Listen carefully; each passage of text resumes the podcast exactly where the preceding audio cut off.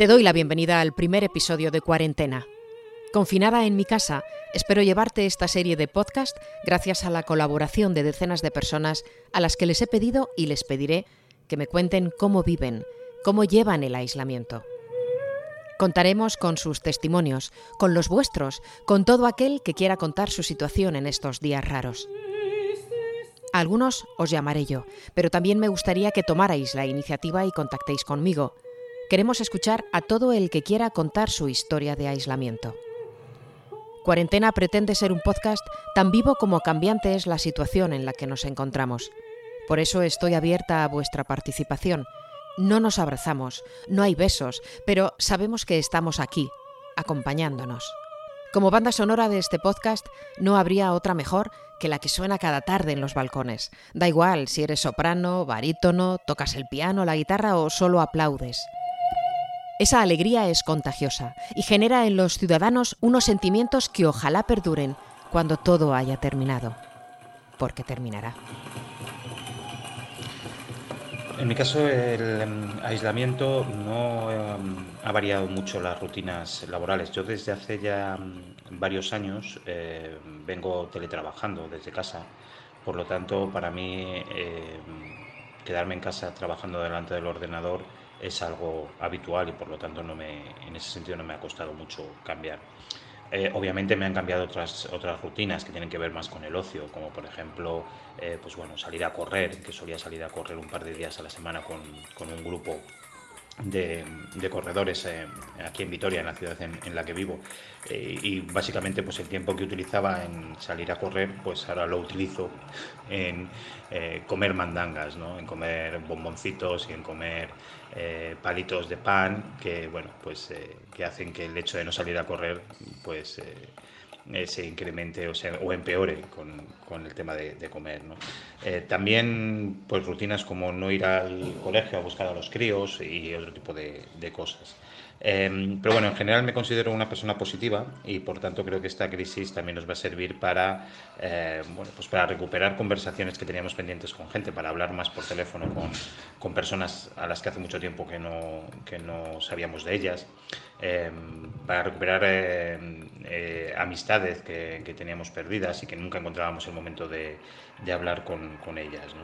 Y también, pues bueno, pues para descubrir herramientas eh, tecnológicas que, que, bueno, que nos facilitan mucho la vida y, bueno, pues yo particularmente todos los días me tomo una, una cerveza con, con, amigos a través de, de WhatsApp, con, con, una videollamada y, bueno, pues mantenemos el ambiente que, que, siempre nos gustaba tener en bares y en, y en terrazas, pues a través de, de este tipo de, de herramientas. Mucho ánimo a todos, que ya queda un día menos.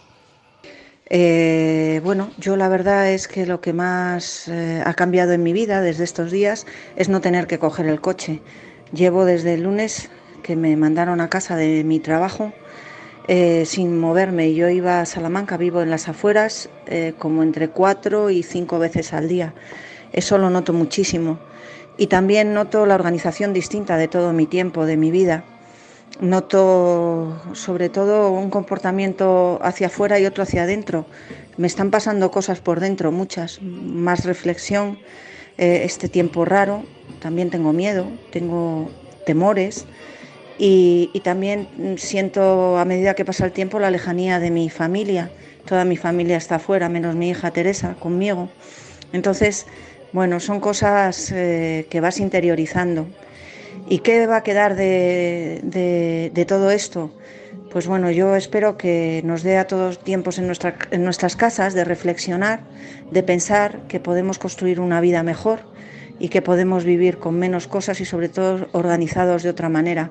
Tengo mucha esperanza y también a la vez vamos asociando todo lo que está pasando y la, la enfermedad a nombres y apellidos cercanos que nos van haciendo daño.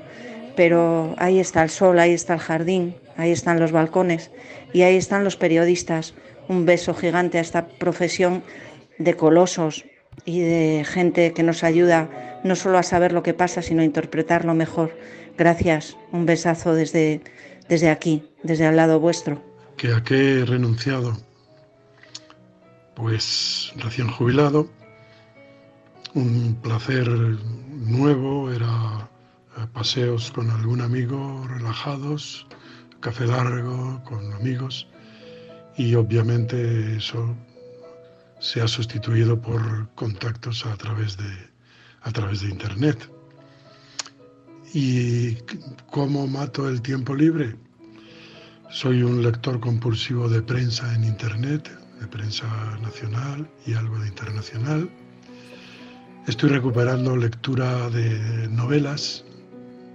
Tengo mucho teatro leído y con novelas tenía algún déficit.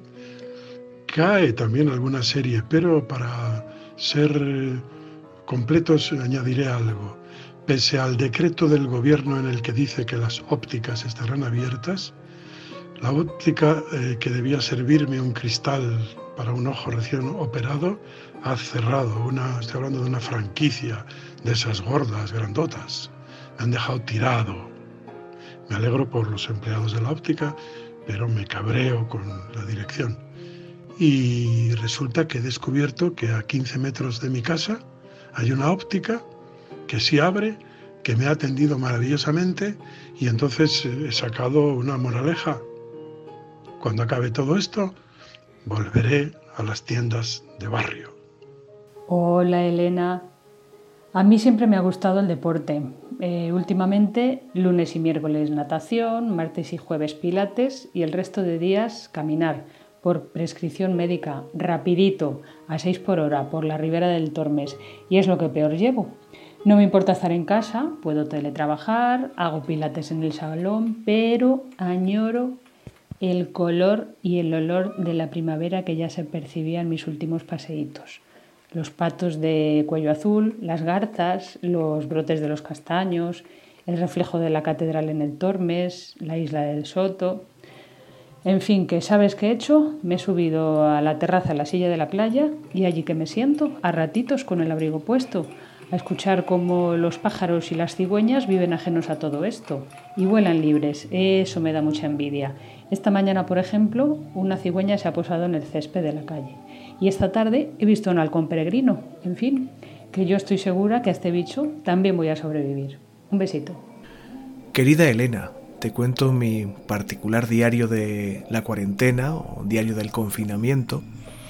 Este encierro casi que impuesto por las autoridades, eh, y sin casi, vaya, no ha supuesto para mí afortunadamente prácticamente ningún cambio respecto de mi vida normal porque desde 2017 trabajo desde mi casa, eh, uso el teletrabajo y paso un altísimo porcentaje de mi tiempo eh, confinado en casa por voluntad propia. Así que este encierro por razones sanitarias no me ha supuesto prácticamente ningún cambio, más allá de salir un poco menos de lo que es habitual antes de esta situación.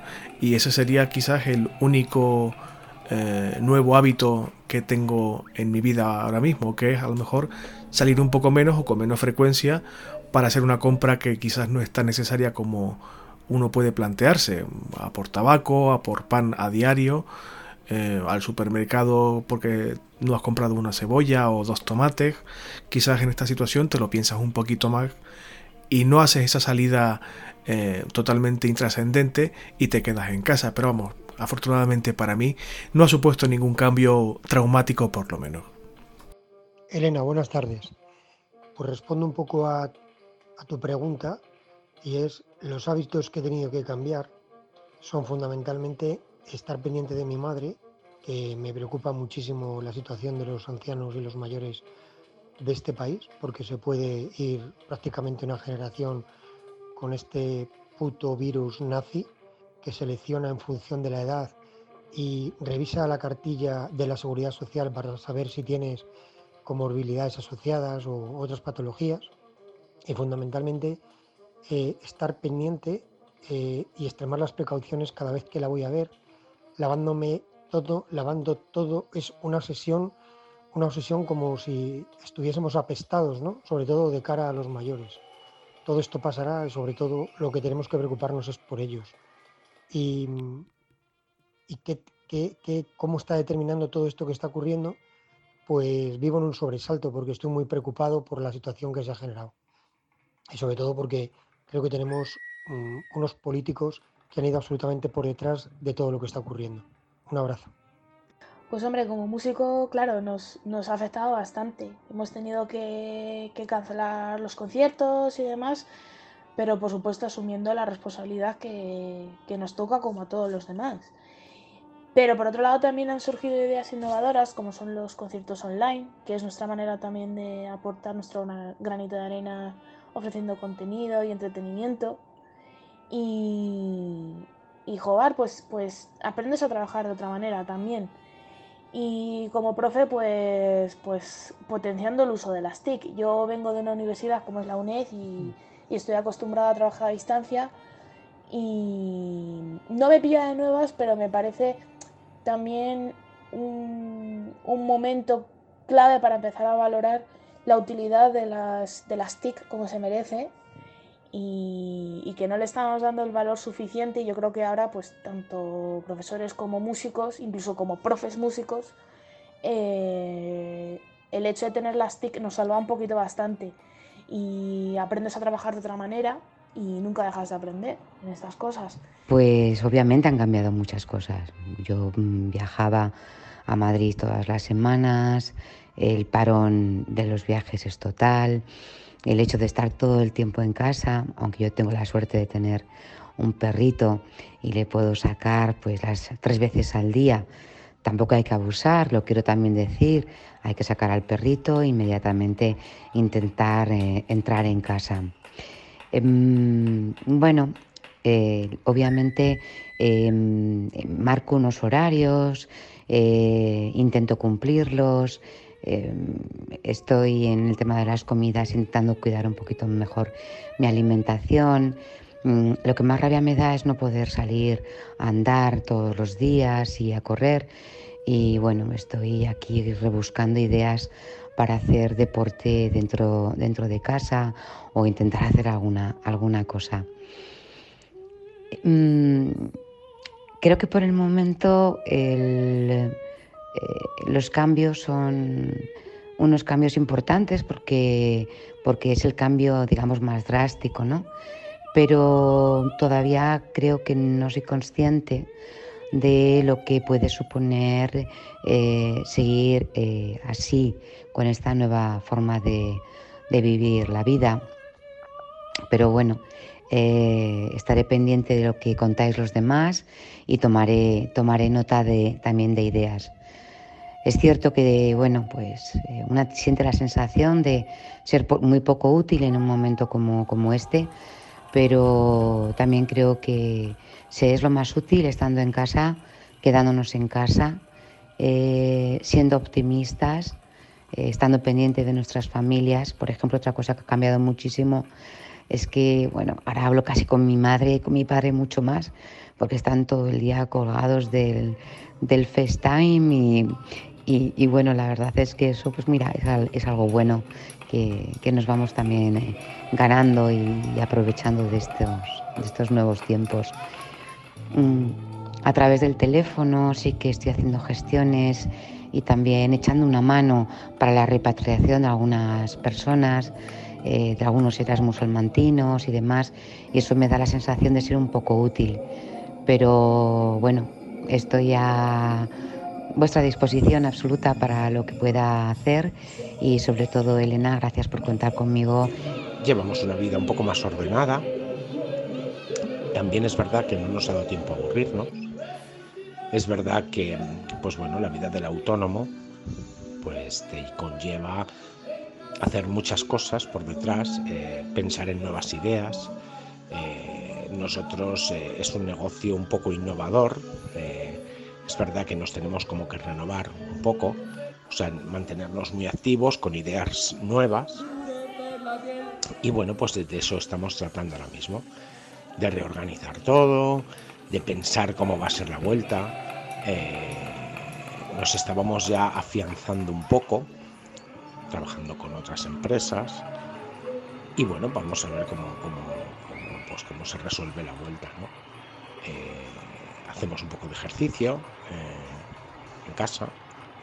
También, pues bueno, tengo en mente que soy coleccionista de Playmobil pues tengo una vitrina que una vez le di un golpe y todos los Playmobil se fueron, se tumbaron. Entonces tengo en mente de que los tengo que ordenar de nuevo y ponerlos todos de pie.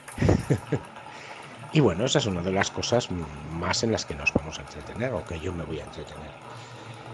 Eh, salimos todos los días a las 8 a la ventana, tampoco tenemos balcón como tú, eh, y aplaudimos. Es verdad que, que, vemos que el ánimo de las personas todavía sigue muy vivo, eh, existe esa parte de resistiré, ¿no? Y, hombre, yo creo que parece como que estamos un poco todos esperando, ¿no? Sobre todo vemos a los niños que, que salen al balcón con, con, esa ilusión de aplaudir, ¿no? Y de, y de, y de eso, y de, pues eso, de gritar y de expresar un poco, ¿no? Las sensaciones que vamos teniendo, ¿no? Eh, yo es verdad que me planteo a veces eh, cosas como que harán estas familias que son seis en casa, que, están ahí todo el día. Eh, eso es más complicado, ¿no? nosotros en, en, mi casa en concreto somos dos, mi pareja y yo. Y bueno, pues eh, poco más puedo contar ahora mismo. No nos está resultando duro eh, estar... Eh, que vamos a hacer justamente una semana, mañana. No nos está resultando duro de momento. Y bueno, vamos a ver cómo van eh, transcurriendo el resto de días, porque esto pinta de que va a ser para largo. Y bueno, desde aquí, desde el confinamiento, te mando un saludo, eh, Elena. Un abrazo.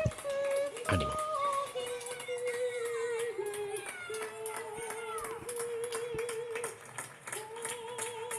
Gracias a Manu Benito, Maite Conesa, Emilio de Miguel, Carmen Sánchez, César Brito, Isidro Borrego, Victoria Mesonero, Elena Diego o Javi San por sus testimonios en este primer episodio. Cuarentena es un podcast abierto a tu participación. Si quieres contar aquí tu historia de aislamiento, te espero. Contacta conmigo a través de mi web o redes sociales. Yo me quedo en casa. ¡Bravo!